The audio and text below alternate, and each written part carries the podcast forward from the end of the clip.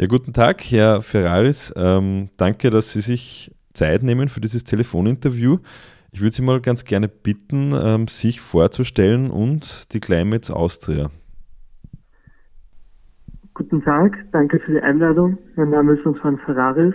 Ähm, ich bin 21 Jahre, studiere an der BOKU Umwelt- und Bioressourcenmanagement und bin heuer Jugenddelegierter für Österreich bei der Klimakonferenz gewesen.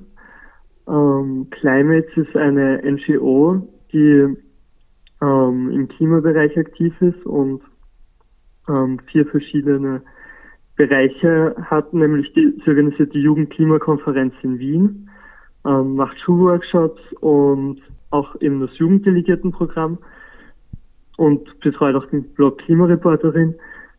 Das Jugenddelegiertenprogramm selber ist ein Teil sozusagen vom Bundesministerium oder wird gemeinsam im Bundesministerium für Nachhaltigkeit organisiert und wird auch von denen voll unterstützt. Wie haben Sie denn die Konferenz erlebt äh, als Teil der NGO Climate? Ja, die Klimakonferenz war natürlich eine große Enttäuschung für junge Menschen. Wir sehen derzeit einfach schon die katastrophalen Auswirkungen der Klimakrise und dann schaffen es die Staaten sich nicht auf eine auf einfache Lösungen eigentlich oder auf die Lösungen zu, zu konzentrieren und das ist für uns einfach traurig zu sehen. Sie sprechen es eh gerade an. Also die Ergebnisse sind quasi eine, eine Enttäuschung. Ich würde Sie jetzt ganz gern zunächst mal fragen, Sie sind ja 21 Jahre alt oder jung. Ist dieses junge Alter jetzt bei der Konferenz, äh, war das für Sie jetzt ein Vorteil oder eher ein Hindernis? Es ist natürlich klar, dass wir nicht ähm, die Erfahrung haben, dass wir gemeinsam mit den Expertinnen und Experten am Tisch sitzen zum Verhandeln. Aber dadurch, dass wir wahrscheinlich die Hauptbetroffenen der Klimakrise sein werden in der Zukunft und unsere Kinder vor allem, dann fände ich schon extrem wichtig, wenn wir einfach in die ganzen Entscheidungen, die relevant sind für die Klimakrise, eingebunden werden. Und das ist derzeit noch nicht so. Andererseits muss man schon sagen, dass Jugendliche heuer bei der COP eine sehr große Stimme bekommen haben. Ich glaube, dass der Druck der Bevölkerung oder vor allem der jungen Bevölkerung wirkt. Also es hat so beide Seiten. Mhm. Ja, es hat ja den Anschein, dass die jungen Menschen oft von den Älteren oder ältere Erwachsene, was ihren Einsatz für, die, äh, für den Klimaschutz betrifft, oft ignoriert oder sogar angefeindet werden. Ich denke da jetzt gerade auch an äh, Greta Thunberg, die ähm, beschimpft oder auch oft im Internet lächerlich gemacht wird. Was sagen Sie denn diesen Menschen oder wie kann man solche negativen Argumente entkräften?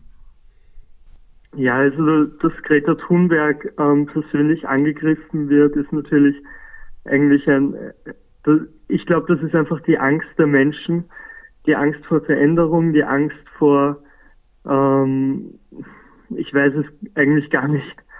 Und man muss einfach den Leuten zeigen, dass Klimaschutz nicht Verzicht oder nicht Verschlechterung heißt, sondern es ist eine Veränderung und sogar eine Verbesserung. Und wenn das auch alle Menschen in Österreich und weltweit verstehen, dass Klimaschutz oder sozusagen ein Umstieg auf erneuerbare Energien ähm, besser ist als das, was wir jetzt haben. Das bringt auch gesundheitliche Benefits, das bringt ähm, Benefits in der Lebensqualität, dann haben wir sehr viel gewonnen. Sie sprechen ja eh schon die, die Verbesserung an. Was machen Sie denn in Ihrem Alltag, ähm, um ein gutes Leben zu führen und gleichzeitig äh, ressourcenschonend und dann gut mit der Natur umzugehen? Ja, ich habe natürlich den großen Vorteil, in Wien zu wohnen und somit kein Auto zu brauchen. Ähm, ich fahre extrem viel mit dem Fahrrad und ich glaube, damit ist schon sehr viel gemacht. Wir sind nach Madrid ähm, mit dem Zug gefahren. Das war eine kleine Herausforderung, aber war auch am Ende des Tages schaffbar. Und dann hat man Zeit, sich hinzusetzen und einmal zu lesen. Dazu kommt man sonst eh nicht so oft. Ich würde nur ganz gerne jetzt wieder ähm, zurückkommen auf die äh, Klimakonferenz.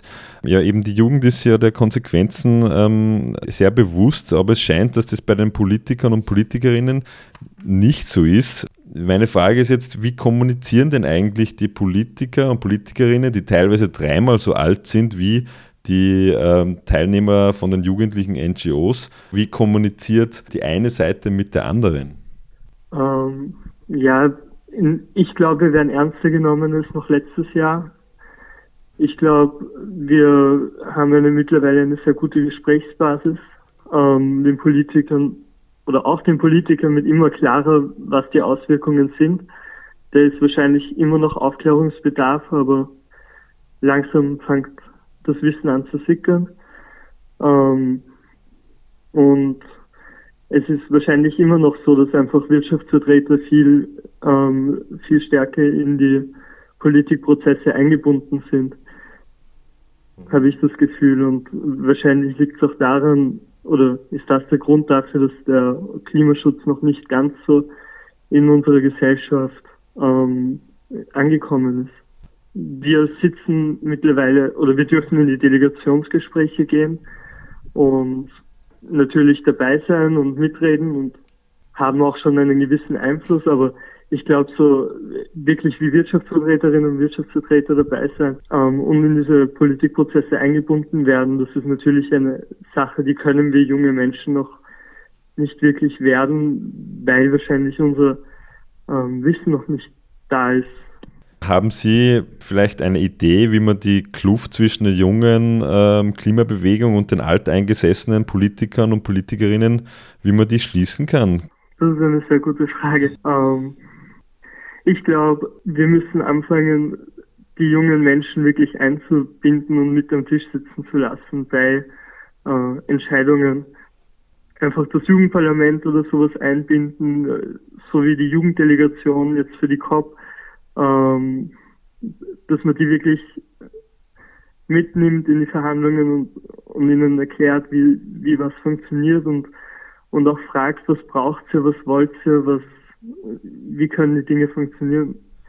Also die äh, Jugend soll früher schon als bisher in die Politik mit einbezogen werden, in politische Entscheidungsprozesse? Genau, das wäre wichtig. Mhm. Ihr Engagement für die für Natur und Umwelt hat es da ein ausschlaggebendes Erlebnis gegeben oder wann hat das begonnen? Warum? Ja, da, da habe ich mich auch schon lang, mir lange Gedanken drüber gemacht, was da der Grund war. Aber mit 14 gab es neben uns einen großen Park ähm, und da sind dann plötzlich extrem schwere Geräte aufgefahren, haben teilweise 300 Jahre alte Eichen gefällt und das hat mir einfach gezeigt, wie wir Menschen unsere Natur zerstören. Und mittlerweile studiere ich hier in dem Bereich und werden mir dessen bewusst, was für Auswirkungen unsere Gesellschaft auf die Ökosysteme und das Klima hat. Sie sprechen es ja echt gerade an. Sie studieren Umwelt- und Bioressourcenmanagement. Wie prägt Sie denn das, das Studium und finden Sie die Lehrveranstaltungen dem Klimaschutz gegenüber zeitgemäß? Ja, bei uns ist das ja, wir sind ein relativ neues Studium und ich glaube, der Klimaschutz ist in allen Lehrveranstaltungen angekommen.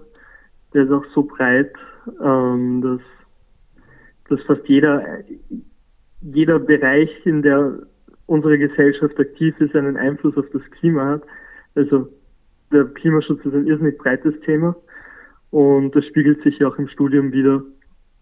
Mhm. Und wenn, wenn wir vom Bodenschutz sprechen, sprechen wir auch von Klimaschutz und von, wenn es um Mobilität geht, geht es um Klimaschutz. Also.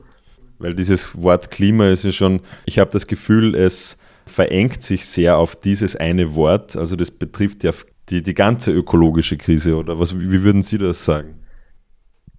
Ja, also die zweite ganz große ökologische Krise, die derzeit im Laufen ist und die noch nicht ganz so angekommen ist in der Gesellschaft, ist, der, ist die Biodiversitätskrise. Ähm, und die hängt natürlich auch sehr eng mit der Klimakrise zusammen. Also ein erhitzendes Klima verringert auch die Biodiversität und genauso brauchen wir eine starke Biodiversität, um die Klimakrise zu überstehen. Aber hm. ähm, äh, es gibt äh, immer wieder auch Stimmen, kritische Stimmen, die sagen, okay, jetzt treffen sich einmal im Jahr viele Menschen aus allen Ländern zu einer Konferenz und da werden ja im Zuge dessen auch wiederum viele Ressourcen ähm, verbraucht. Was sagen Sie dazu? Ist, wie wird denn eigentlich mit Ressourcen auf der Klimakonferenz selbst umgegangen? Ja, ich glaube, da kann die Klimakonferenz sehr viel lernen noch. Ähm, das Essen war teilweise Fast Burger King, Fast Food und so weiter, was einfach gar nicht geht. Es gab nur ein, einen veganen Food, ähm, Foodstand, also Essenstand, wo der die ganze Zeit überfüllt war. Und es braucht in dieser Hinsicht sehr viel mehr ähm, nachhaltiges Denken auch auf der Klimakonferenz. Und ich glaube, dass wir, was wir Europäer uns auch bewusst werden müssen, ist, dass viele Länder noch nicht bereit sind für Klimaschutz und, und dass das Thema noch nicht auf der ganzen Welt angekommen ist. Noch eine Frage, was sind denn die nächsten Schritte für, für die Climates nach diesem eher ernüchternden Ereignis? Ja, ich hoffe natürlich, dass, die EU, dass dieser EU New Green Deal ähm, auch, auch die, das bringt, was er verspricht. Also das wäre unglaublich wichtig.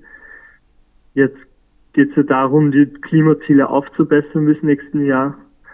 Und wir hoffen natürlich, dass die Staaten jetzt möglichst viele Ambitionen reinstecken, weil ohne Ambitionen äh, schaut es gar nicht gut aus und mhm. ja. Ja. Wir werden alles probieren, um, um, um da die, um Druck auf die Politik auszuüben in dem Bereich. Mhm. Bald ist ja Weihnachten in ein paar Tagen. Haben Sie einen Tipp? Was ist denn nachhaltiger? Ein echter Weihnachtsbaum oder ein Fake-Weihnachtsbaum aus Plastik? Puh. Das ist eine sehr, sehr gute Frage.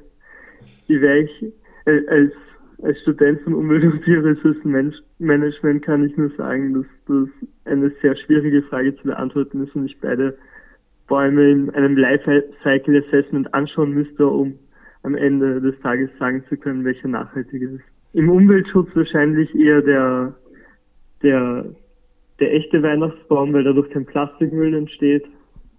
Aber andererseits, ähm, für den Klimaschutz ist vielleicht der Plastikbaum hm. besser.